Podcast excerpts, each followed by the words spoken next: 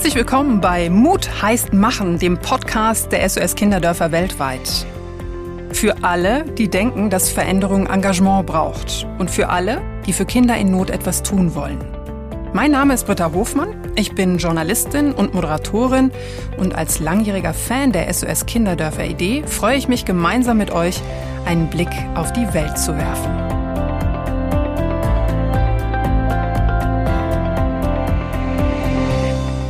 Die heutige Episode handelt von Verantwortung. Verantwortung, die Menschen in jungen Jahren übernehmen wollen oder sogar müssen. Je nach Herkunftsland und sozialem Umfeld kann das ganz unterschiedlich aussehen, wie ihr gleich hören werdet. Wir richten heute unseren Blick nach Kolumbien und berichten von Cassie, die schon mit 14 Jahren Mutter geworden ist und für ihre kleine Familie kämpfen muss. Anschließend interviewe ich das deutsche Model Lorena Ray. Sie erzählt uns, was es für sie bedeutet hat, früh Verantwortung zu übernehmen und auf eigenen Beinen zu stehen. Sie ist mit 22 Jahren nach New York gezogen, um ihre Modelkarriere voranzutreiben. Mit Erfolg. Heute läuft sie unter anderem für Victoria's Secret über den Laufsteg. Ihr seht zwei Geschichten, die unterschiedlicher nicht sein könnten. Und dennoch gibt es Gemeinsamkeiten. Aber bevor wir richtig ins Thema eintauchen, lasst uns mit Heimatklängen aus Südamerika starten.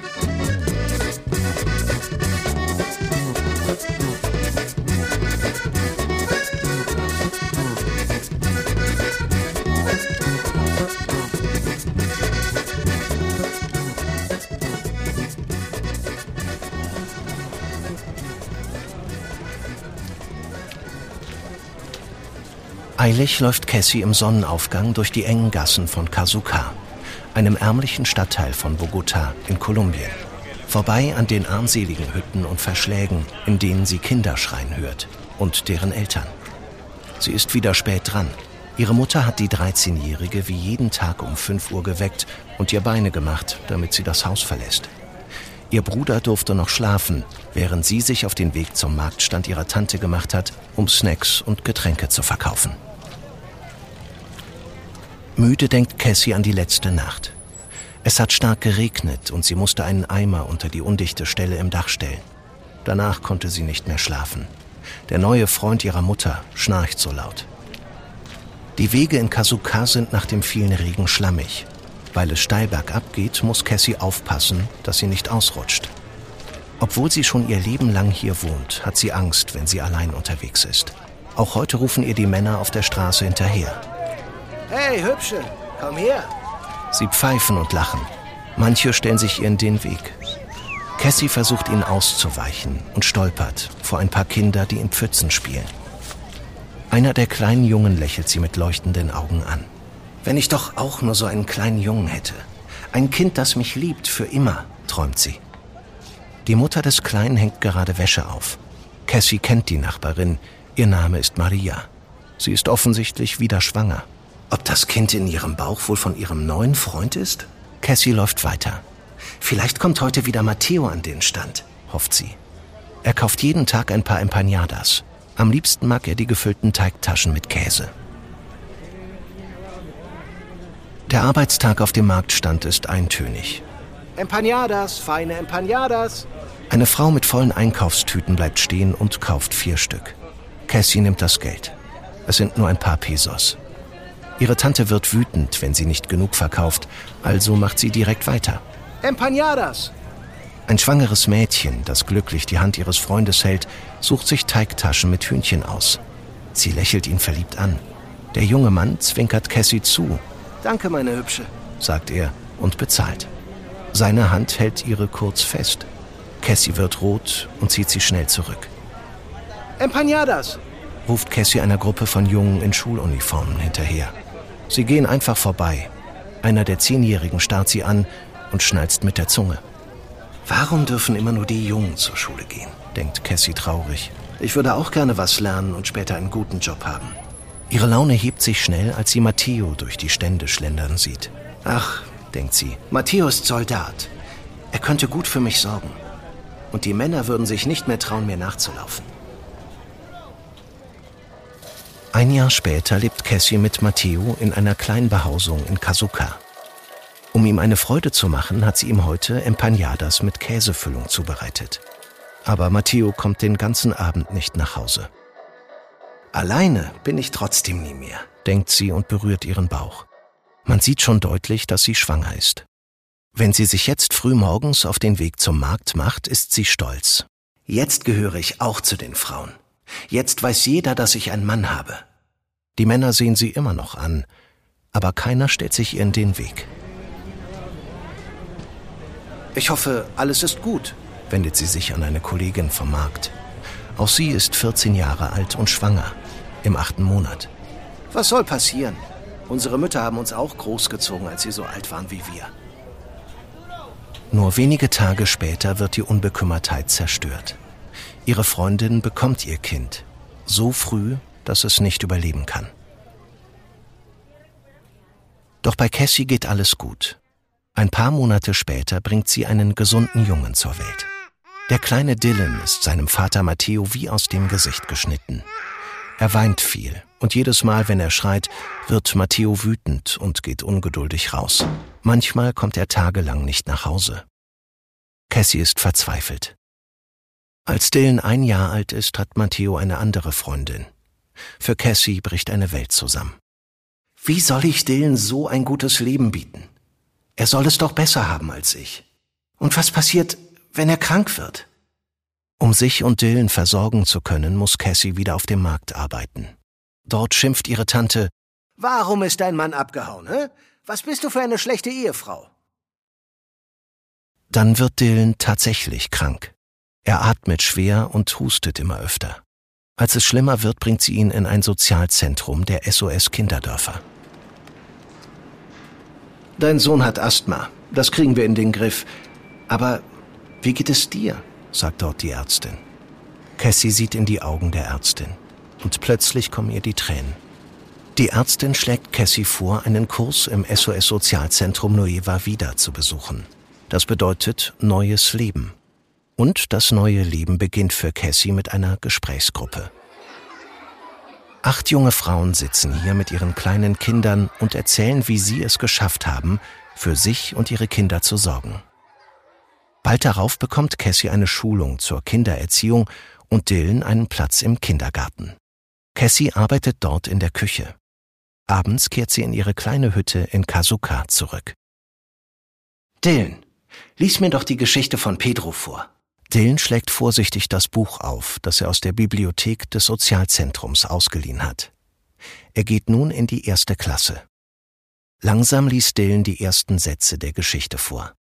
In einem kleinen Dorf lebte ein Junge namens Pedro allein mit seiner Mutter. Er war so glücklich, dass er jeden Tag tanzte. Cassie lächelt Dylan an.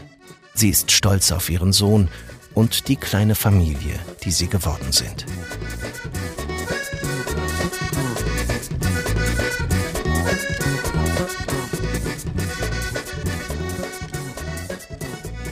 Ja, wirklich eine Geschichte, die euch hoffentlich genauso berührt hat wie mich von Cassie, die eben schon früh Verantwortung übernehmen musste. Ich denke, mit ihrer Situation wären selbst viele Erwachsene überfordert gewesen. In Kolumbien gilt man allerdings mit 15 Jahren schon als erwachsen. Jugendschwangerschaften gehören zum Alltag. In einem Bericht der Weltgesundheitsorganisation habe ich gelesen, dass jedes Jahr 11 Prozent aller Geburten auf der Welt 15 bis 19-Jährige betreffen. 18 Prozent davon entfallen allein auf Lateinamerika. Und wie auch bei Cassie ist das Kinderkriegen im Jugendalter oft kein Versehen. In ihrem Heimatland sind sogar 42 Prozent der Schwangerschaften bei Jugendlichen beabsichtigt. Die Gründe dafür sind nicht nur soziale und kulturelle Normen. Viele Mädchen suchen sich früh einen Mann, damit sie geschützt sind vor den Avancen anderer Männer. Oft haben sie keine andere Perspektive, keine Möglichkeit, regelmäßig eine Schule zu besuchen, eine Ausbildung abzuschließen und eigenes Geld zu verdienen. Und als Mutter und Ehefrau sind sie auch noch sozial anerkannt. Aber, so stand es auch im WHO-Bericht, frühe Schwangerschaften können erhebliche Auswirkungen auf die Gesundheit der Mütter und Kinder haben. Die Fehlgeburtenrate und die Mütter- und Kindersterblichkeit sind bei Teenager-Schwangerschaften hoch. Die jungen Mütter gehen also ein hohes Risiko ein. Aber oft haben sie eben keine andere Möglichkeit, als diese Rolle einzunehmen, die sie von ihren Müttern schon kennen. Eigenständigkeit, Autonomie bedeutet für sie, eine eigene Familie zu gründen. Autonomie. Das ist das Stichwort, mit dem ich jetzt zu meiner Gesprächspartnerin überleiten möchte, Lorena Ray. Lorena hat ihre Karriere bereits früh gestartet und einen wirklich steilen Aufstieg hingelegt. Um es bis an die Spitze zu schaffen, zog sie nach New York. 2018 schaffte sie es sogar auf den Laufsteg von Victoria's Secret. Das ist sicher der Traum vieler junger Mädchen, aber eben auch ein Leben, das mit sehr viel Verantwortung einhergeht. Normalerweise ist sie ganz viel unterwegs, pendelt zwischen New York, London und auch Diepholz. Lorena, schön, dass du es geschafft hast. Wo erwischen wir dich gerade? Ja, hallo Britta. Also erstmal vorher weg. Ich freue mich heute mit dir zu sprechen. Ich ähm, sitze gerade in Diepholz in meinem Elternhaus tatsächlich. Ähm, bin Corona-bedingt zurück nach Europa gekommen und ähm, ja, pendel jetzt sozusagen zwischen London und Deutschland. Wie gefällt dir das momentan, wenn du eigentlich gewohnt bist, viel auf Reisen zu sein wahrscheinlich?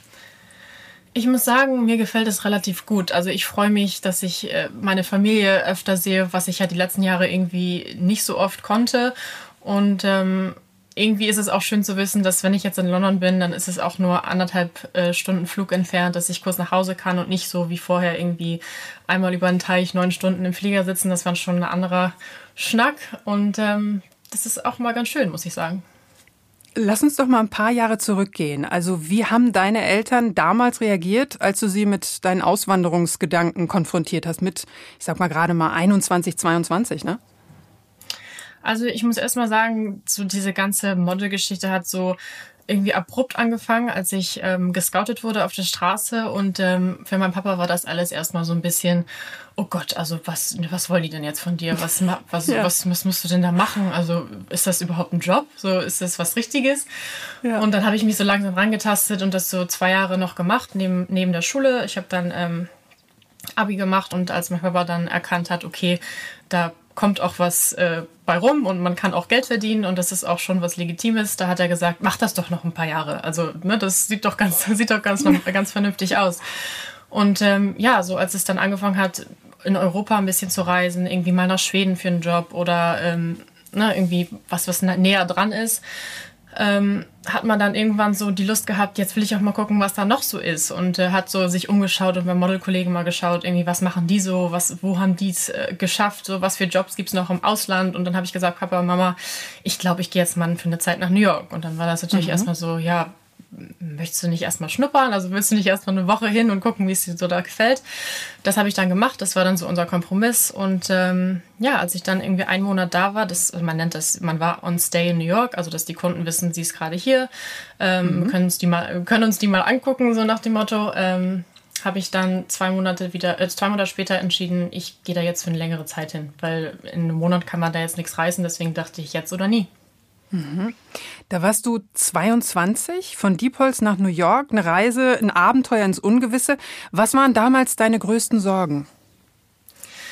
Ähm, ich glaube, die größte Sorge war tatsächlich irgendwie nicht klarzukommen. Und äh, also ich bin wirklich ein riesengroßer Familienmensch und mich da alleine zu fühlen, da hatte ich wirklich Angst und auch irgendwie ähm, es nicht zu schaffen. Ne? Also man, man geht ja mit dem, mit dem Wunsch dahin, irgendwie auch was zu was zu erreichen und ähm, gewisse Jobs zu machen, die man sich so vorstellt. Und ich glaube, die größte Angst war einfach, ähm, was mache ich denn, wenn ich das nicht schaffe? Oder blamiere ich mich jetzt irgendwie, wenn ich nach einem Jahr wieder nach Hause komme und das ist nichts geworden? Mhm. Ähm, hat man natürlich schon irgendwie so Selbstzweifel und das ist auch ein Druck, der dann auf einem irgendwie liegt und lohnt sich das finanziell? Also man, man stemmt ja so eine Wohnung in New York nicht einfach so. Man muss ja auch wirklich investieren, um dann und dann denken, dass da was bei rumkommt, dass sich das am Ende mhm. lohnt. Und das war, glaube ich, so meine größte Angst. Wie bist du dann damit umgegangen? Oder was war dann wirklich, als du vor Ort warst? Ähm, ich hatte wirklich Glück. Also ich ähm, muss sagen, was mir dabei geholfen hat bei der Angst, war auch natürlich der Rückhalt meiner Eltern. Ne? Also mein Papa hat auch mal gesagt, man muss wirklich investieren, um irgendwo hinzukommen. Also wenn wer nicht wagt, der nicht gewinnt. Mhm. Und äh, diesen, diesen Rückhalt irgendwie zu, äh, zu wissen und äh, bestärkt zu werden, das hat mir schon sehr geholfen, dass ich auch immer anrufen konnte und sagen konnte, hey, irgendwie ich fahre morgen zu Ikea alleine in, in Brooklyn und ähm, kauf mir ein Bett. Ähm, würdest du mir das erstmal bezahlen, weil dann kann ich hier irgendwie noch ne, so ein bisschen leben. Also ich habe natürlich vorher in Europa schon gearbeitet, so dass ich mir was angespart habe, aber das ist einfach ein anderer Schnack. Das ist ein anderes Land, man kennt sich nicht aus, man weiß die Preise nicht und ich denke so, hm, andere also Sprache, auf jeden Fall auch das, ne? An, ganz genau andere Sprache und dann sich mit Sachen auseinanderzusetzen, wie äh, einen Mietvertrag zu lesen. Ja, also dann, äh, ja. mein Papa spricht, spricht jetzt nicht so top Englisch. Er kann sich vielleicht von Hey, how are you? Ähm, My name is Peter. so, äh, das, das, das war's schon. Mal ein Anfang, ihm, aber für einen Mietvertrag ja, genau. ist dann genau. schwierig. Aber ja? wenn ich äh, ihm dann so einen Mietvertrag rüberschicke, dann war das schon was anderes. Und ich habe gedacht, oh Gott, jetzt sitze ich hier, ich habe gerade mein Abi gemacht, ich bin nicht auf den Kopf gefallen, aber das ist einfach crazy viel. Also ja. Warst du zu jung für so eine große Verantwortung oder hattest du manchmal Angst oder hat das Alter für dich gar keine Rolle gespielt? Ich glaube, ähm, dass äh, also es hat mir natürlich mich, mich in meiner Entscheidung bestärkt, dass ich mich natürlich umgeschaut habe und gesehen habe, ähm, guck mal, die hat mit 17 das und das gemacht oder der hat mit 18, ähm, weiß ich nicht, in Miami gelebt oder so. Man, man, man vergleicht sich ja auch, ne? Und man hat auch irgendwie mhm. so Vorbilder, wo man ähm, nachstrebt und sagt, das Leben möchte ich auch und dafür muss man das und das machen. Und deswegen habe ich gedacht, ich, also ich hatte wirklich manchmal das Gefühl, ich bin mit meinen 20, 22 Jahren schon spät dran. Aber ich glaube, als ich dann 22 war und auch ähm, schon so die Erfahrung in Europa gesammelt äh, hatte, war ich irgendwie hungrig auf mehr und dachte, okay, ich bin zwar noch jung, aber so junge Model-Business auch nicht mehr. Wenn wir jetzt mal auf unsere Geschichte aus Kolumbien schauen, also Cassie mit 15 Jahren, ähm, ja eigentlich schon irgendwie auch erwachsen, siehst du da ein paar Vergleiche? Klar, du warst natürlich jetzt, wir haben es gerade gehört, ein paar Jahre älter. Ja, ich würde jetzt gar nicht mal sagen ein paar Jahre älter. Ich, wenn ich jetzt äh, mich mit ihr vergleiche, als ich 14, 15 war, ähm, die Verantwortung, die ich hatte, das war eine ganz andere. Ja, ich musste einfach darauf achten, irgendwie meine Hausaufgaben rechtzeitig zum nächsten Tag fertig zu haben oder mal auf meine kleine Schwester zu achten oder irgendwie von unserem äh, Hundewelpen den Mist, Mist raustragen oder so. Das waren ja, das sind ja, ja ganz andere Verantwortungen. Oder äh, ich habe mich jetzt nicht damit beschäftigt, irgendwie einen Mann zu finden oder ähm, eine Familie zu gründen. Ich habe mit meinen Freunden zu Hause High School Musical Tänze getanzt. Also ich hatte da ja. gar nicht so ähm, ja, den Druck und die Verantwortung, ähm, die sie tragen muss. Ja, sie hat sich ganz bewusst dafür entschieden. Das ist eigentlich verrückt, ne? Für ein Kind, für eine Familie, um ein Gefühl der Sicherheit zu bekommen. Im, Im Nachhinein ist diese Vision natürlich nicht aufgegangen. Wie und wodurch holst du dir dann die Sicherheit? Du hast eben schon deine Familie angesprochen. Aber wenn du irgendwo allein auf der Welt bist, ohne Freunde, ohne Familie, ja, also ich glaube, hier ist ein ganz wichtiger Punkt die Bildung. Ne? Also sie hat sich ja dazu entschieden, weil sie keine andere Möglichkeit hat. Also sie hat, ähm, sie darf nicht zur Schule gehen und das ist irgendwie so ihr eigen, ihr, ihr einziger Ausweg, ähm, jetzt einen Mann und ein Kind zu kriegen. Und ähm, für mich ist eine Sicherheit natürlich, dass ich mich so auf meine, auf meine Familie und meinen Rückhalt äh, meiner Freunde und meiner Geschwister verlassen kann und auch auf mein eigenes Wissen, ja, was ich mir aneignen durfte über die Jahre, was ich durch Erfahrungen, die ich gesammelt habe, ohne Verantwortung. Also für mhm. bis 22 und äh, zwischen 22 und 14 ist ja schon ein Riesenunterschied. Und ähm, ich glaube, dass sie in dem Alter vielleicht Entscheidungen trifft, die sie denkt, dass sie die muss, aber ähm, ich meine, sie hat ja noch gar nicht die Pubertät ähm, durchlebt. Also sie, sie ist, ja ein Kind, weit, ne? Weit, genau, sie ist also so weit weg vom Erwachsensein und da einfach schon mhm. den Druck, Druck zu verspüren, ich muss jetzt einen Mann finden, ich muss jetzt ein Kind haben, das ist für mich einfach so schrecklich. Ich konnte mich da gar nicht reinversetzen. Ich habe mir nur gedacht, oh Gott, du armes Mädchen. Muss ich gestehen, so ging es mir auch, als ich äh, die Geschichte gehört habe, weil ich auch dachte, keinen anderen Ausweg zu finden, ähm, als zu sagen, okay, mit 15, das ist mein größter Wunsch, äh, ein, ein Kind zu bekommen, ja, und dann äh, wird sie auch noch verlassen. Wer ist so dein Ratgeber oder auch dein Seelentröster? Wie wichtig, wichtig ist es, einen zu haben, um auch schwierige Situationen zu lösen? Auf jeden Fall ganz wichtig, ja. Also wenn man sich nicht mal eben bei jemandem ausheulen darf, dann ähm, frisst man solche Sachen auch so sehr in sich rein, dass man sich da äh, mit kaputt macht oder daran kaputt geht. Und für mich klar, meine Schwester ist meine beste Freundin, äh, meine Mama, die kann ich nachts um drei Uhr anrufen und sagen, Mama, ich habe gerade das und das Problem mit meinem Freund, kannst du mir mal eben, was soll ich machen oder mache ich das richtig? Oder eben egal welche Entscheidung des Lebens, ja, also man kann das ja auch gar nicht vergleichen mit, ich habe jetzt ein Kind mit 14, ich vergleiche das mal kurz mit meiner Schwester, die hat sich jetzt vor ähm, zwei Wochen einen Welpen gekauft. Und man sagt so, ja, es ist nur ein Hund, aber Verantwortung ist einfach ich kann das gar nicht in Worte fassen. Man muss 24 Stunden für diesen Welpen da sein und das zu vergleichen mit einem Kind mit 14 Jahren, ja. das ist einfach eine Verantwortung, die man nicht mal eben von heute auf morgen macht und dann auch noch ohne Unterstützung und ohne irgendwie ähm, besondere Bildung und äh, so ein Support-System, das ist einfach wirklich verrückt. Und ich kann dir aus eigener Erfahrung sagen, also ein Kind ist noch mal was anderes als ein Welpe. Also Ganz die, genau. Äh, laufen dann auch noch mal weiter weg und äh, machen noch mehr Quatsch und ja. Ähm, Lorena, vielleicht nochmal, wie ist das im Model-Business? Hat ein gutes familiäres Umfeld, von dem du ja jetzt gesprochen hast, wenn auch dann weiter entfernt, vielleicht nicht in Corona-Zeiten, aber sonst, ja, über den großen Teich, ähm, Einfluss auf den Erfolg eines Models? Ähm, ich habe da oft und viel drüber nachgedacht und auch mal ein langes Gespräch mit meinem Papa drüber geführt, als ich mich bei ihm ähm, darüber ein bisschen ausgeweint habe, dass es vielleicht mal nicht so gut läuft oder mal ich den Job nicht bekomme, den ich gerne hätte. Und er hat das eigentlich ganz gut in Worte gefasst. Er hat gesagt, ähm, ich glaube, dass du so erfolgreich bist, weil es auch viele Leute gibt, die äh, wirklich darauf angewiesen sind und äh, vielleicht kein Abitur gemacht haben und ähm, den Job unbedingt brauchen. Und deswegen bist du vielleicht mit einer lockeren Art und Weise daran gegangen, dass du jetzt nicht sagst, oh Gott, wenn ich den Job jetzt nicht kriege, kann ich meine Miete nicht bezahlen oder habe niemanden, der mir die bezahlt. Ne? So, und mhm. ich hatte natürlich immer den Rückhalt meiner Eltern oder auch, ähm, ich wusste, ich kann immer wieder nach Hause kommen. Ich habe jetzt äh, hier mein Zuhause, mein Kinderzimmer noch wie früher und wenn das alles nicht klappen sollte, dann habe ich immer noch ein ja, Place to go. Man kann es ja so und so sehen. Auf der einen Seite kann man sehen, das gibt einem eine gewisse Leichtigkeit, weil man sagt, okay, ich bin nicht darauf angewiesen, diesen Job zu bekommen. Auf der anderen Seite vielleicht auch eine, eine Verbissenheit oder dran zu bleiben und noch mehr zu investieren, weil man weiß, es geht für mich gefühlt ums Überleben. Ne? Ja, auf jeden Fall. Aber ich meine jetzt für mich, wenn ich äh, mich als Person betrachte, ich bin sehr sensibel und sehr, ähm, ja, wenn es einem einfach nicht persönlich gegeben ist, dass man so ein bissiger Mensch ist und sich so mit äh, Ellbogen durchkämpft, dass es dann vielleicht ein Nachteil wäre, wenn man so verbissen sein müsste. Mhm.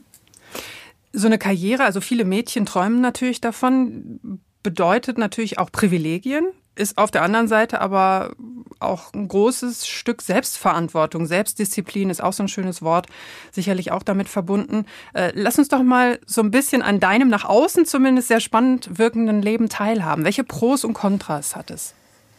Ähm, ja, also Privilegien sind auf jeden Fall so die finanzielle Eigenständigkeit, ne? dass du nicht äh, mit 26 an deine Eltern gebunden bist, dass du ähm, auf dich selber aufpassen kannst und auch gewisse Freiheiten hast, die ähm, vielleicht jemand, der sich noch im Studium befindet, nicht gerade hat.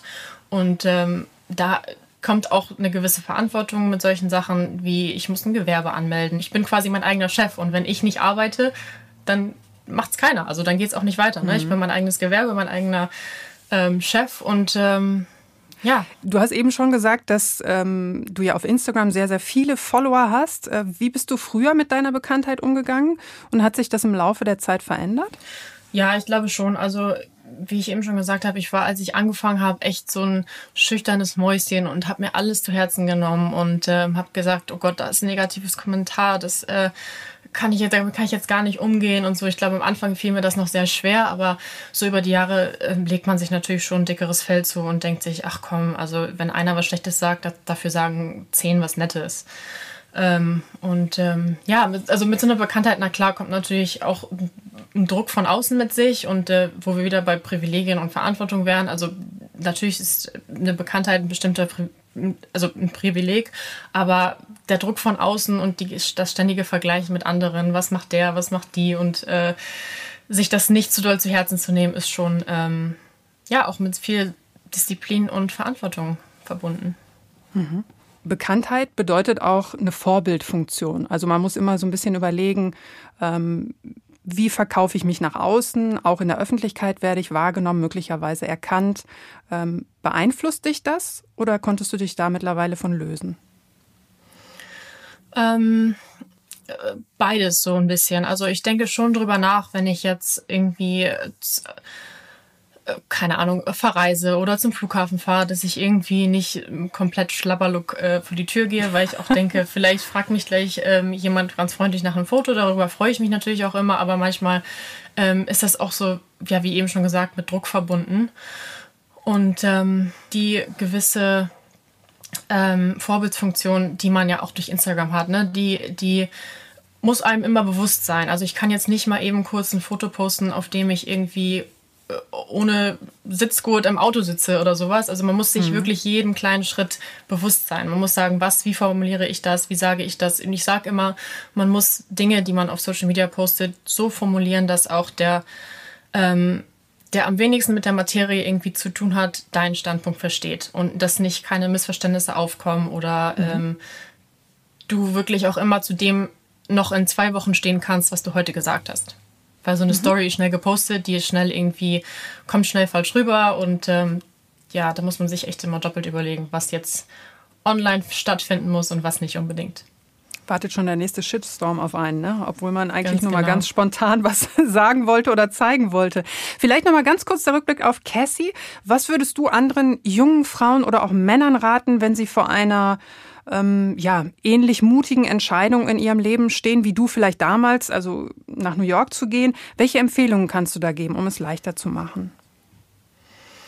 Hm. Also ich muss sagen, man muss wirklich aufs eigene Gefühl hören. Ne? Man muss ähm, man muss sich trauen, sein, den Schritt zu gehen, ohne jetzt zu sagen, okay, das könnte mir vielleicht in zwei Jahren im Weg stehen. Das weiß man heute nicht. Also wie ich das auch nicht wusste. Ich wusste nicht, wird das was, wird das nicht was. Aber es ist natürlich auch wichtig, irgendwie einen Plan B zu haben und zu wissen, wenn, was mache ich, wenn ich jetzt wieder nach Hause komme? Also ich persönlich habe jetzt gesagt, äh, habe damals gesagt, wenn ich aus New York zurückkomme und das Model doch nichts für mich im nächsten, im nächsten Jahr, dann fange ich doch ein Studium an. So, deswegen habe ich natürlich das Abitur zu Ende gemacht, und, um auch so einen Plan B zu haben.